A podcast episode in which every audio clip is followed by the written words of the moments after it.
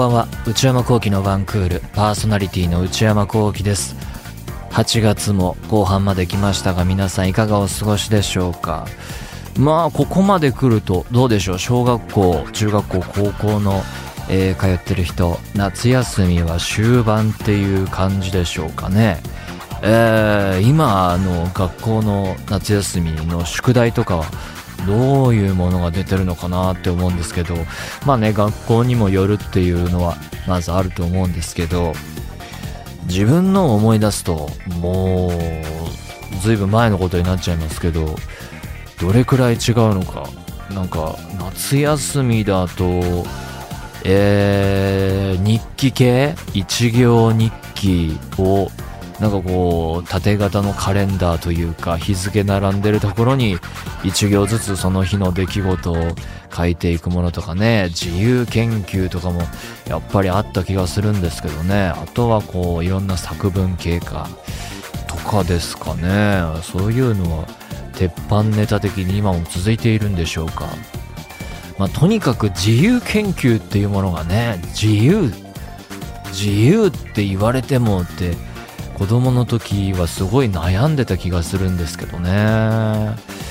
まあでももう大人になると確かにその日々仕事をしていって自分たちはもう凝り固まった発想しか出てこないっていう自覚があってそういうものを打開してくれるような子供たちの柔軟な柔らかい頭から湧き出てくるこう柔軟な発想で既存の枠組みを壊してくれるような既存のこう知の体系の外からこう提案というか新しいアイディアでもってそういものを生み出してくれるかもしれないとかそういう凝り固まる前に自由な、えー、フィールドで考え方とか思考を巡らせてほしいっていう意図なのかもしれないが当時の自分の感情を思い出せば小中学生側からしたらたまったもんではないっていうかね。小学校中学校の学習レベルでそんなすごいこれまでにないあの発見というか研究なんか無理だと。もう大体その思いついたこととか頑張ってひねり出したことなんて、えー、大体もう誰かがやってるっていう気分でしたから。今だとね、まあ、僕も子供の頃インターネットはあったけどそこからもう調べるツールも多様化してネット検索に加えて SNS も今はあるから SNS 検索とかしていくといろんなものがまだコピーし放題っていう状況もあるのかどうなんだからまあとにかくそんなすごいことできないよっていう気分だったんでどっちかっていうと自由というよりはなんかこう枠組みが欲しい。何かこう決めてもらってそこの中でなんかやるとかならいいけどテーマから何から何でもいいって言われるのが一番しんどいなって思ったと思うんですけどね。今もあるんでしょうが自由研究は、まあ、大人からの無茶ぶりですよねちょっと、まあ、そういうことが続いているのか知りませんけれども、まあ、夏休みももう終わりが近づいているということでね、えー、夏休みの宿題励んでいる人も多いのだと思ってそんなことを考えてみましたがそれでは内山昂輝のワンクールスタートです。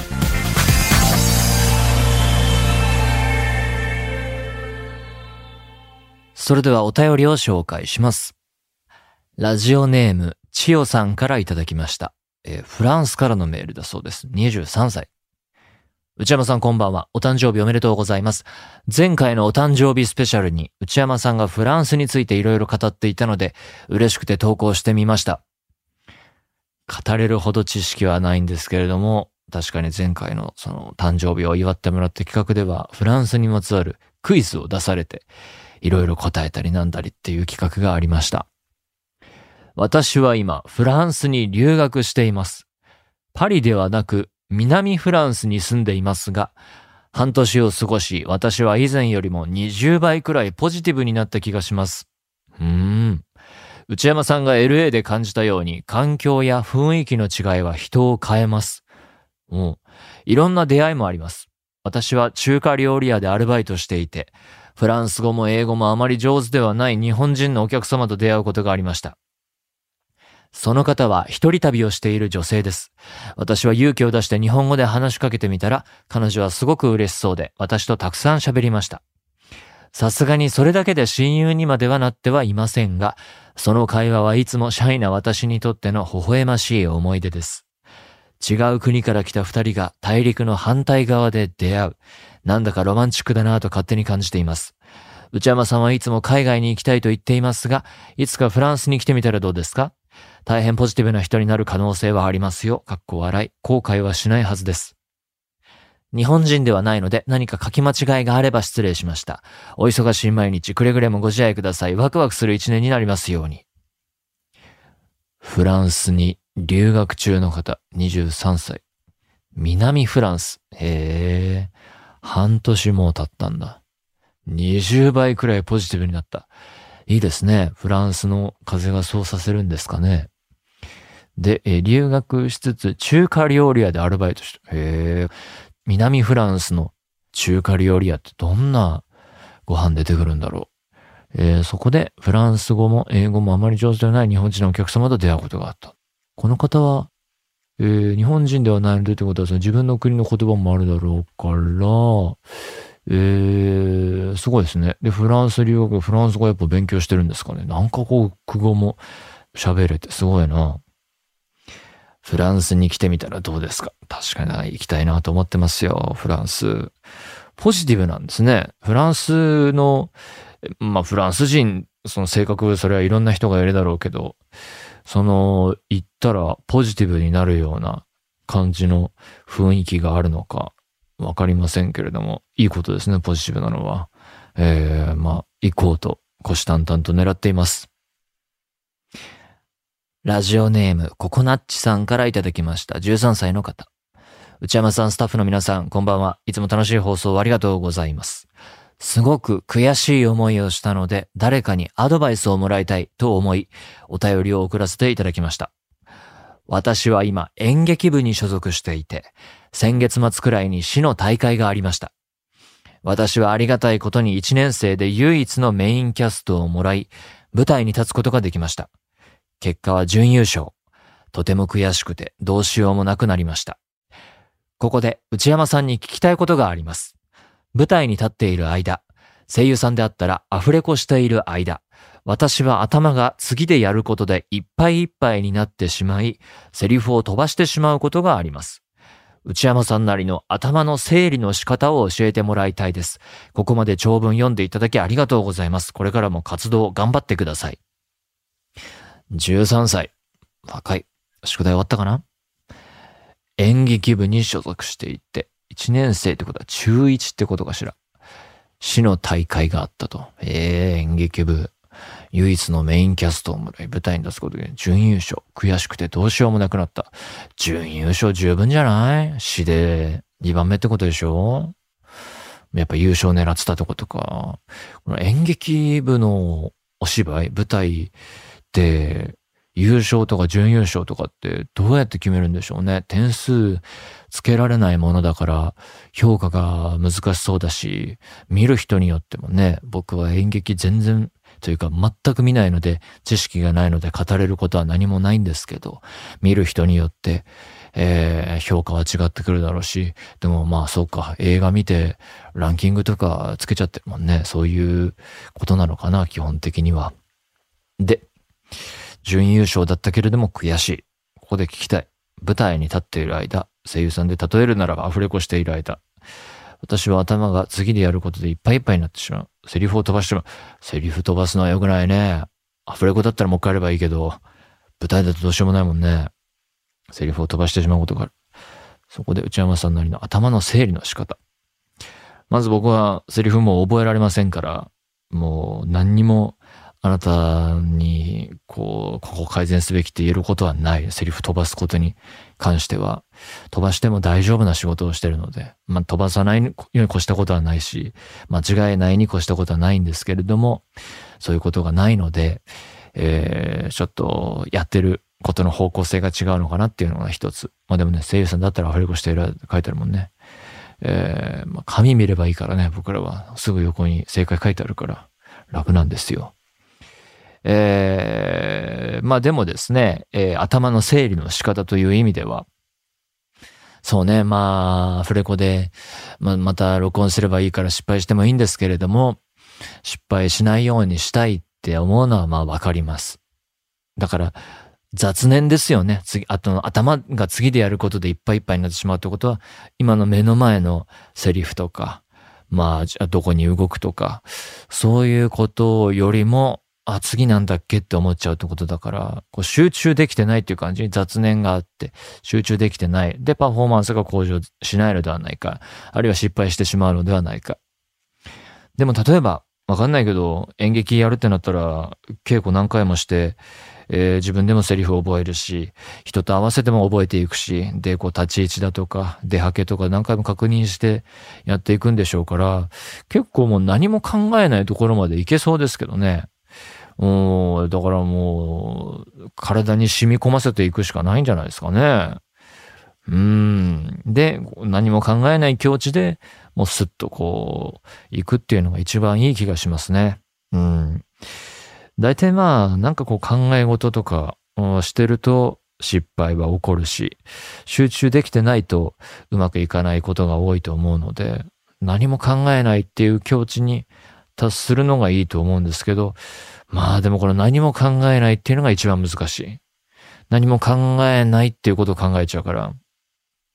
まあだから、こう、何も考えずにできることを増やしていって、セリフなり、動作なり、増やしてって、まあ、こう雑念が入ってこないようにやっていくっていうのがいい気がします。これはもう何のことに関しても言えることとしてこういうことはあるかなと思いました。ということで何でもいいので送ってみてください。皆様からのお便りお待ちしております。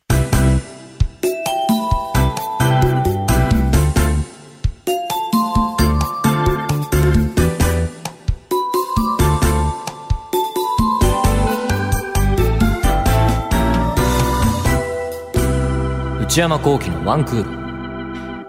内山幸喜のワンクール。続いてはこちらのコーナー。人生。このコーナーでは皆さんがどんな人生を送っているのか教えてもらうべく、一日のタイムスケジュールを送っていただいております。ラジオネーム、ニュートンのリンゴさんからいただきました。内山さん、スタッフの皆さん、こんにちは。昨年大学入試に落ち、浪人中の女です。このコーナーで取り上げられる方の人生は、どの方もとても充実していらっしゃるので、学生、しかも浪人生の一日は、あまり面白みがないかもしれませんが、大学全入時代と叫ばれる中で浪人している人の一日は珍しいのかと思い送りたいと思います。僕が受験の時ももうこの言葉は出てた気がしますね。ちなみにこの春、都市部の予備校に通うために県をまたいで引っ越しをし、今は学生寮に住んでいます。うわすごいね。7時、起床。身支度を済ませ、下の階の食堂に行く。食堂ついてるんだ。7時20分から7時50分、朝食。7時50分から8時30分。授業の予習や簡単な数学の問題を解き、目を無理やり覚ます。8時半から寮を出て徒歩5分程度で予備校に着くので、到着次第ひたすら勉強をする。今は夏季講習中なので授業は少なめです。18時予備校を出る。あこれでもう終わったんだ。8時半から18時。一日中っすね。さすがにお腹が空くので、昼ご飯は省略されてるってことなのかなさすがにお腹が空くので寮に帰ろうと思いつつ、運動不足を解消するため、そして勉強のリフレッシュをするために、7000歩から8000歩、かっこ科学的にこのくらい歩くと死亡率が下がるそうです。へえ。をぼーっとしながら毎日コースを変えて歩く。そのついでに日用品等の買い物もします。そうだね。寮生活だからね。19時頃帰宅。食堂にご飯を食べに行く。一日の楽しみが散歩やワンクールを聞くこと、そしてご飯くらいなので味わって食べる。19時30分から22時勉強。また勉強だ。あー、大変。22時から22時半、お風呂。22時30分から25時、勉強。また勉強。結構ですね。あ1時まで。そうか。途中で今日は人への挨拶とお店の店員さんとのやりとりでしか声を発していないことに気がつき、妹に電話をかける。妹さんに電話をかける。仲いいっすね。高校時代は複数の友人と休み時間ごとにチャイムが鳴る数秒前まで喋るくらい人と話すのが好きだったのですが、浪人期間中は勉強にだけ集中しようと思い、挨拶をする友達しか作っていません。徹底してるな。そんな感じ予備校って。25時、就寝。ですが、もともと夜型であることに加え、ストレスからか、朝の3時4時くらいまで寝つけない日も多いです。あらー、これちょっと心配ですね。以上がある一日のスケジュールです。今年こそは大学に受かり、そして将来は医師として働きたいと思っているので、あともう少し頑張ろうと思います。長文失礼いたしました。暑さが厳しい日が続いておりますので、内山さんそしてリスナーの皆様もご自愛ください。ということで、昨年入試に落ち、浪人中、女性。浪人生の一日。はあ、浪人っていうのは、大変だなと思うんですよね。あの、僕の周りだと、まあ、浪人してる人もいたし、美術系にを目指して浪人とかもあったし、仮面浪人の人もいたし、今言うのかな仮面、他の大学入って通ってるんだけど、実はあの、狙ってる、違うとこ狙ってて、浪人もしつつ、まあ、保険という意味もあるのかな。大学も通いつつっていう人もいたし、結局ね、あの、死亡していたとこ受かって、あの、違うとこに行ってましたけどね、最終的には。えー、そういう人たちの話を聞くと、うん、これは大変そうだなっていうふうに、高校から大学ぐらいの自分も思ってましたけどね。やっぱね、その受かんなきゃっていうプレッシャーも今年こそはっていう、そのプレッシャーがまずあるだろうし、もう勉強が仕事みたいな感じだもんね。で、またその、ね、友達、高校時代の友達とかの話も多少なりとも入ってくるでしょうから、えー、同学年の大学生たちは遊んでいる、この夏みたいな。あれでしょうね。大学生の夏休みなんてね。考えるだけでもって感じだよね。そういうのをこう横目にして、自分は勉強するんだっていうのがね、大変だと思いますよ。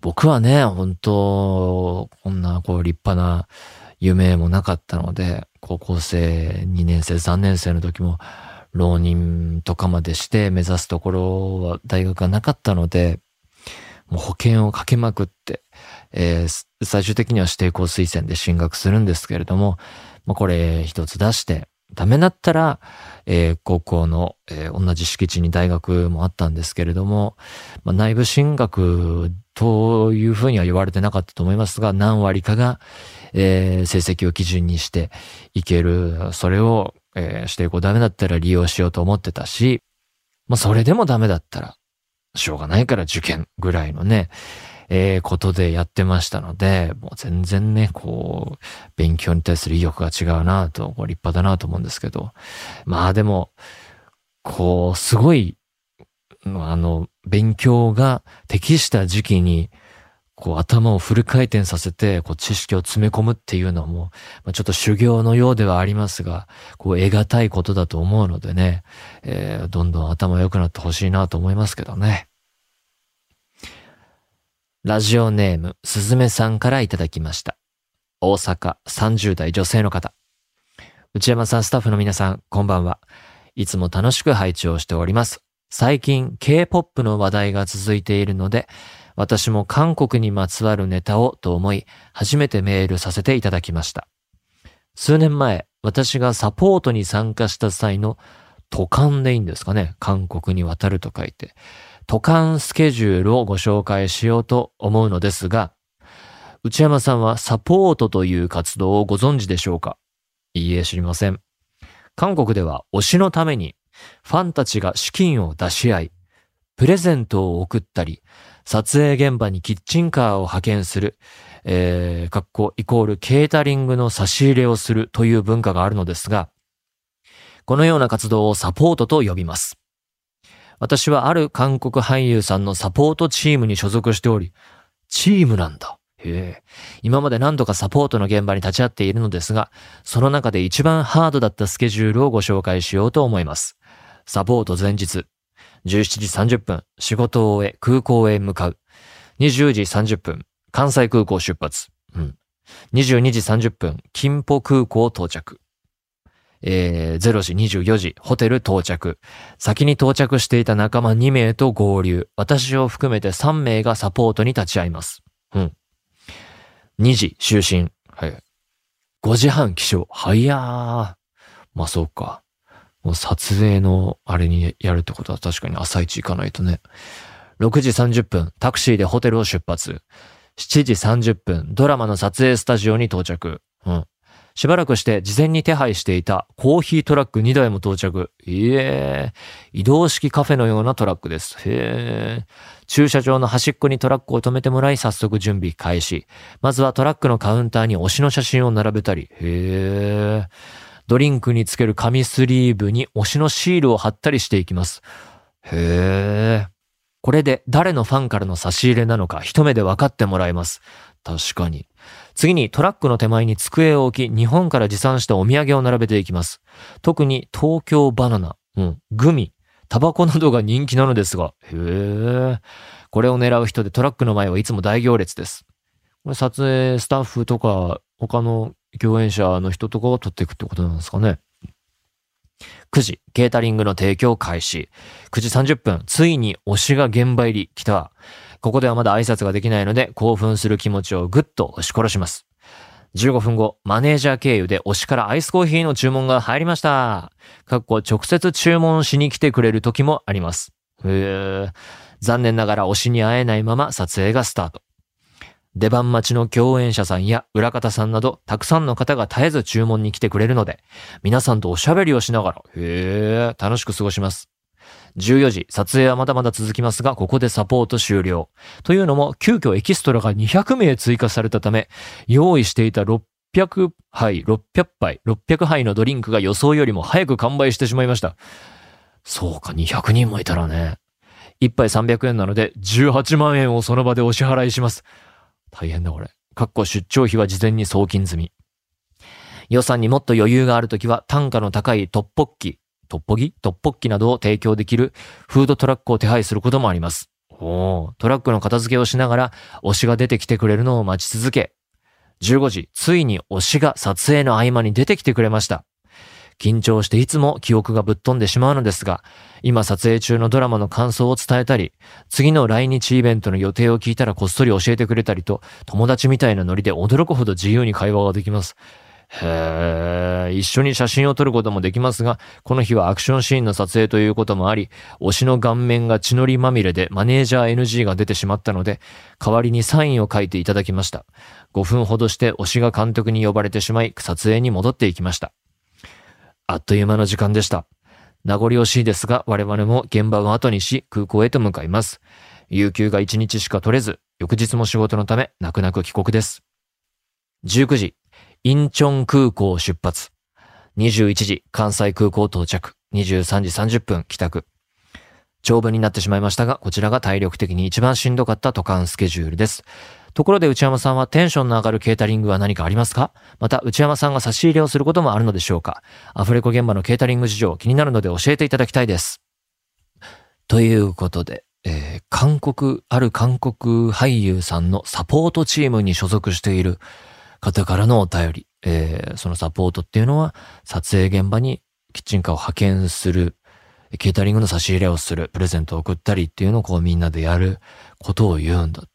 もうなんか知らない、全部が知らないことすぎて、へーばっかりでしたね。へーしか出てこなかった。で、その推しが来てくれて、交流もある。いやーもうびっくりいっぱいの人生でしたけれども。で、テンションの上がるケータリングは何かありますか？まあ別にそのケータリングってだから要はその仕事場の、えー、横にあるこう飲み物とか食べ物っていうことでいいんですかね。別にないんですけど、でも例えばアニメイベントとか、えー、宣伝用のイベントとかに出たりするときは、例えば朝から入って昼夜で2回回しって言うんですけど、2回公演があるとすると、なんなら3食そこでっていうこともあり得るの。朝早かったらなんか朝用の軽食があったり、もちろん飲み物とかコーヒーとかぶら、ずらーって並んでるけど、で、昼も食べたり、夜もそこで食べたりっていうことがあり得るので、まあ、それがね、美味しいと、まあ嬉しいなっていうのはありますけどね。うん。内山さんが差し入れすることはないです。アフレコ現場のケータリングしよう。まあアフレコ現場はね、そのスタジオによりますね。だから会社さんによるけど、何にもないとこも全然ありますよ。もう水もない。自分で買うみたいな。コーヒーもないし、お菓子な何にも、何にもない。無みたいな。まあそれでも別にみんな、えー、みたいなことはないですね。そういうのもあるかなぐらいで普通に受け入れてますけどね。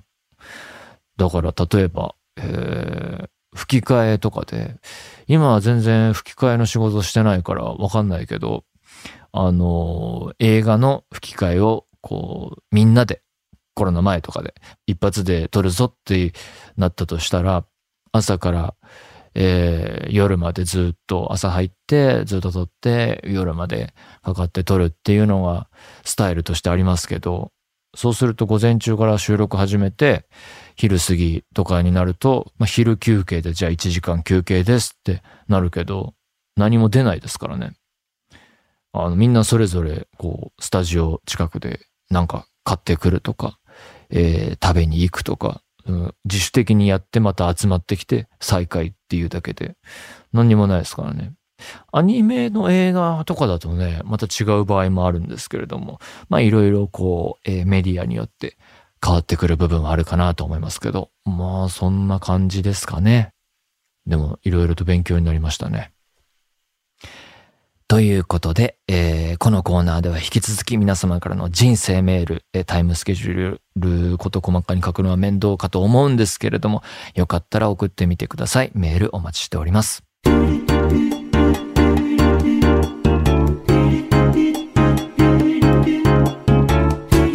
内山幸喜のワンクール。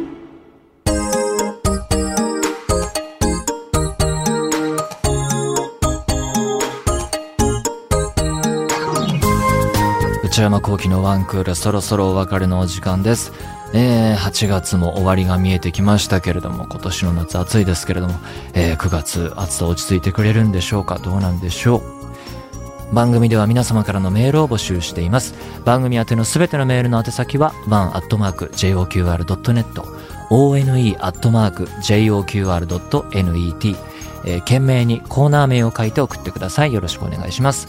そして内山幸喜オフィシャルノート内山幸喜の踊り場毎週木曜の夜に更新しています、えー、最新の更新記事はエッセイの内容ですよろしくお願いします内山幸喜の踊り場月額980円で購読できますのでよかったらご覧ください番組公式ツイッターアカウントは、アットマーク、ONE アンダーバー JOQR です。こちらもぜひチェックしてみてください。この番組はポッドキャストと YouTube でも配信中です。ポッドキャストはポッドキャスト QR、Spotify、Amazon Music など、YouTube は文化放送エクステンドの公式チャンネルで配信しています。更新は火曜日夕方の予定です。それではまた来週。さよなら。